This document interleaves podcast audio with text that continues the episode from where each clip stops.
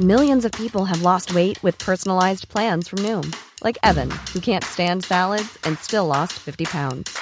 Salads, generally, for most people, are the easy button, right? For me, that wasn't an option. I never really was a salad guy. That's just not who I am. But Noom worked for me. Get your personalized plan today at Noom.com. Real Noom user compensated to provide their story. In four weeks, the typical Noom user can expect to lose one to two pounds per week. Individual results may vary.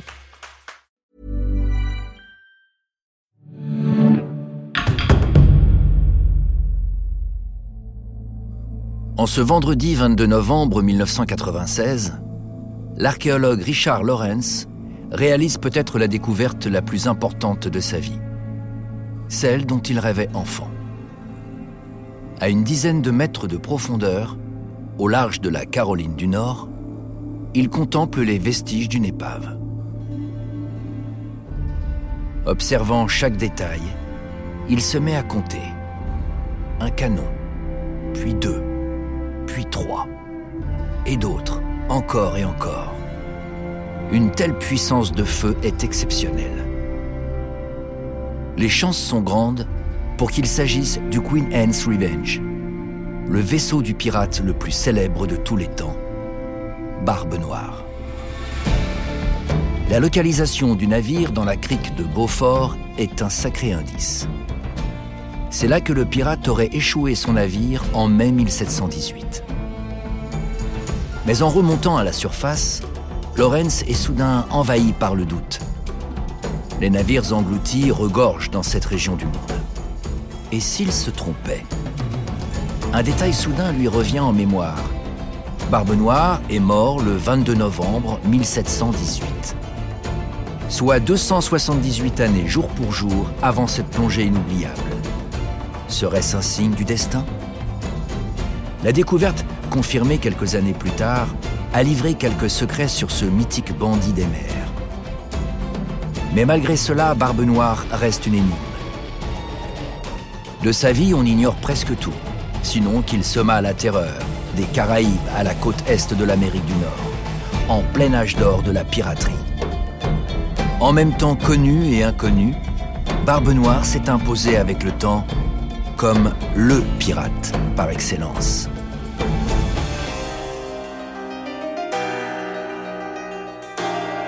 Vous écoutez Au-delà des légendes. À l'occasion des 15 ans de la franchise Assassin's Creed, voyagez à travers 2500 ans d'histoire, à la rencontre d'hommes et de femmes au destin hors du commun. Revivez leurs légendes, découvrez leur histoire.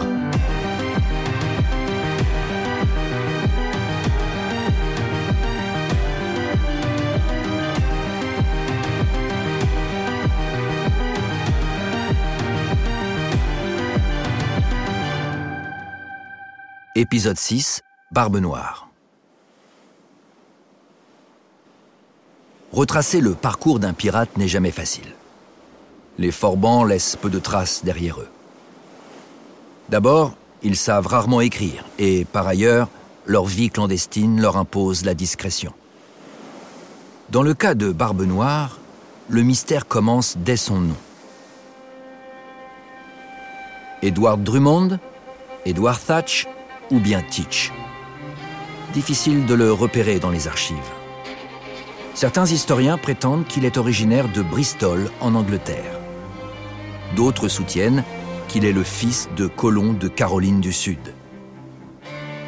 D'autres enfin sont persuadés qu'il appartient à une famille prospère de la Jamaïque.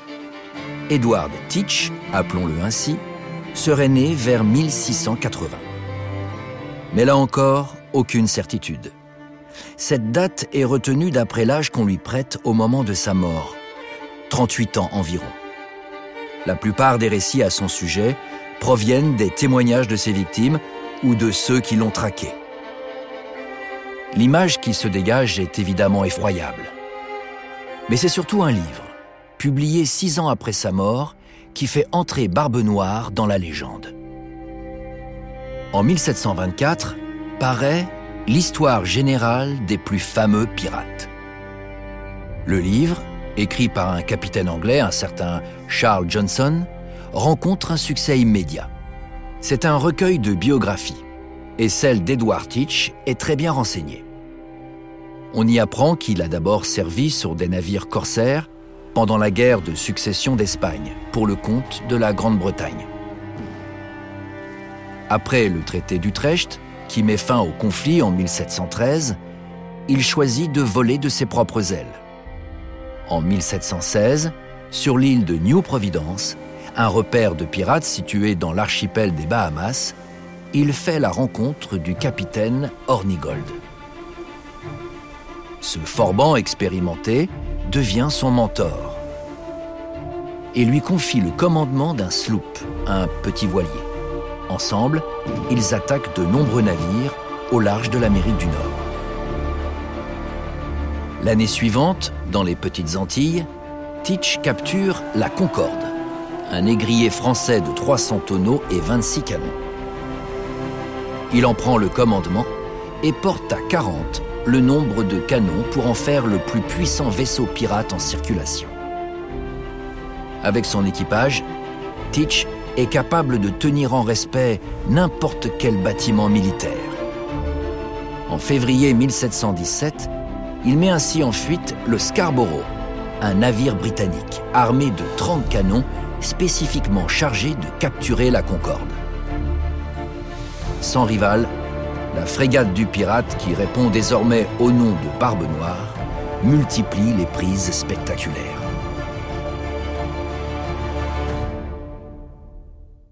En janvier 1718, la Concorde est rebaptisée Queen Anne's Revenge.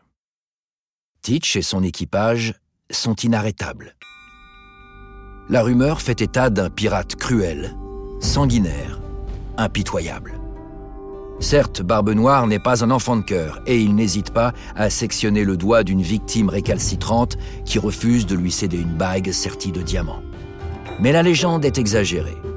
Rien ne prouve que Teach était plus violent que les autres pirates. Au contraire même. Avec lui, tous ceux qui se soumettent sans résistance s'en sortent sains et saufs. Bien souvent, le sang n'est même pas versé. Les navires capturés impressionnés par la puissance du vaisseau, se rendent sans même engager le combat. Pour accentuer la légende de Barbe Noire, le capitaine Johnson laisse parfois libre cours à son imagination. Il raconte ainsi qu'une fois, Edward Teach s'est enfermé dans la cale de son propre navire et a mis le feu à des barils de poudre dans le seul but de démontrer sa témérité à son équipage.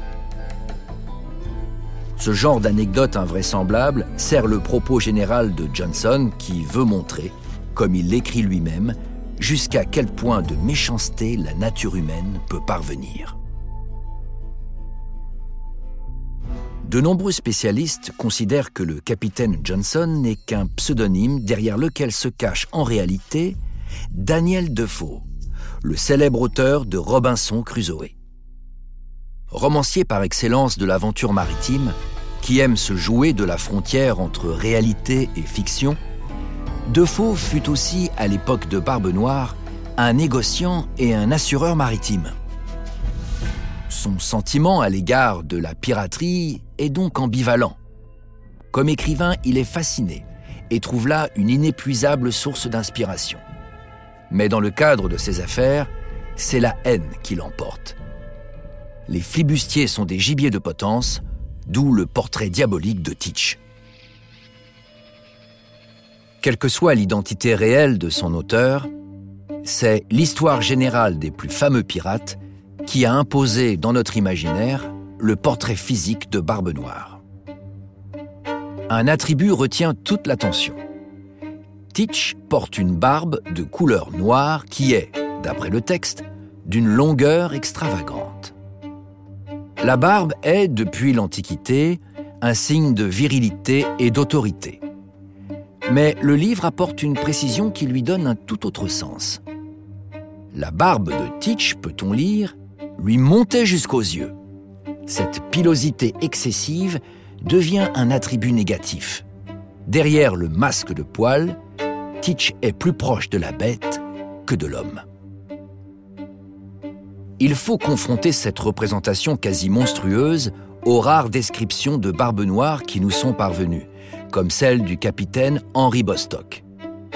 Son navire, la Margaret, est abordé par la Concorde en décembre 1717 au large de Porto Rico. Teach et ses hommes s'emparent de la cargaison, mais laissent partir les marins. Quand le capitaine Bostock rapporte l'événement au gouverneur britannique des îles sous le vent, il décrit le pirate comme un homme grand, mince, portant une barbe très noire et d'une très grande longueur. Un portrait plus banal que terrifiant. D'après le témoignage de Bostock, son équipage n'a d'ailleurs fait l'objet d'aucune violence. Une fois désarmée, la Margaret a pu repartir sans encombre. On est donc très loin de la légende du pirate sanguinaire. L'histoire générale des plus fameux pirates indique également qu'au combat, Teach porte un chapeau auquel sont accrochées deux mèches allumées. Une mise en scène destinée à effrayer ses adversaires. Dans Assassin's Creed 4 Black Flag, alors qu'il donne une véritable leçon de piraterie aux héros, Edward Kenway, barbe noire, se coiffe de son chapeau muni de quatre mèches de chanvre fumantes et déclare Pour un auditoire, aïe, tout n'est que spectacle. Apprends à faire peur à tes proies.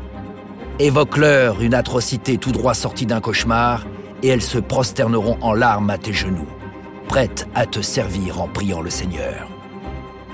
Teach n'était peut-être pas diabolique, mais il savait parfaitement le faire croire.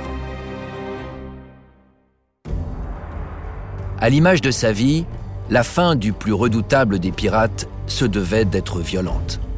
Humiliant régulièrement la Royal Navy, impuissante à protéger les navires de commerce face à ses innombrables rapines, réalisant des coups d'éclat comme le blocus du port de Charleston en mai 1718, méprisant les offres de pardon, écumant les mers avec obstination, Barbe Noire finit par excéder les autorités coloniales.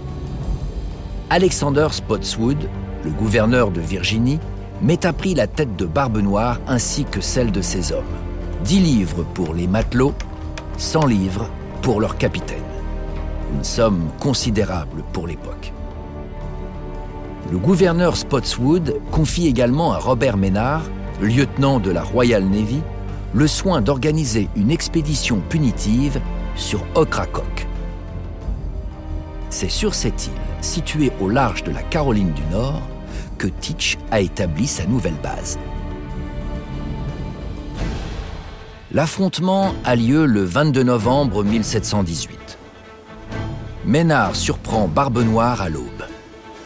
Le pirate a juste le temps de sortir en mer sur son nouveau navire, l'Adventure. Le combat est terrible. Les bordées de canons fusent. Armé de son sabre, ses six pistolets en bandoulière, Barbe Noire passe finalement à l'abordage de la frégate de Ménard. Le lieutenant et le pirate s'affrontent dans un duel mémorable. Très vite, Teach est touché une première fois par un coup de feu, mais il se bat comme un diable. Alors qu'il est sur le point d'infliger le coup de grâce à son adversaire, Barbe Noire est tué par un des hommes de Ménard qui le frappe par surprise. Selon la légende, son corps est couvert de 35 blessures, dont 5 par balle. Le lieutenant Ménard ordonne sa décapitation et exhibe la tête du pirate comme un trophée. Elle est accrochée au mât de son navire alors qu'il fait voile vers la Virginie pour annoncer son exploit. Qui dit pirate dit trésor. Barbe Noire a-t-il emporté avec lui le secret d'un butin considérable? La légende raconte que seul le diable était dans la confidence. Teach aurait même scellé un pacte avec lui, disposant que celui des deux qui survivrait à l'autre pourrait jouir du butin. Les historiens sont plus circonspects.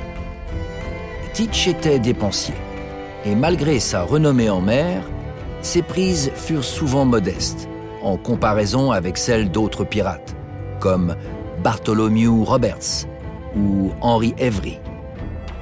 Les terres d'Ocracoke ont été retournées de fond en comble par des milliers de chasseurs de trésors en vain.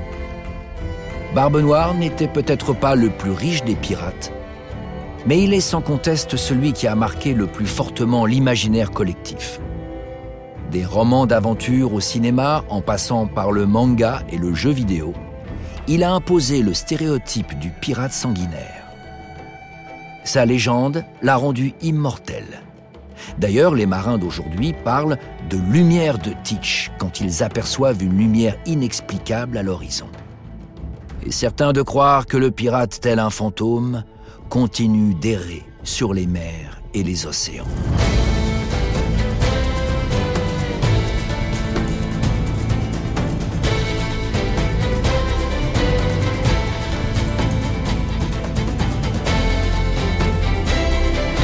Merci d'avoir écouté Au-delà des légendes, un podcast Ubisoft produit par Paradiso Media.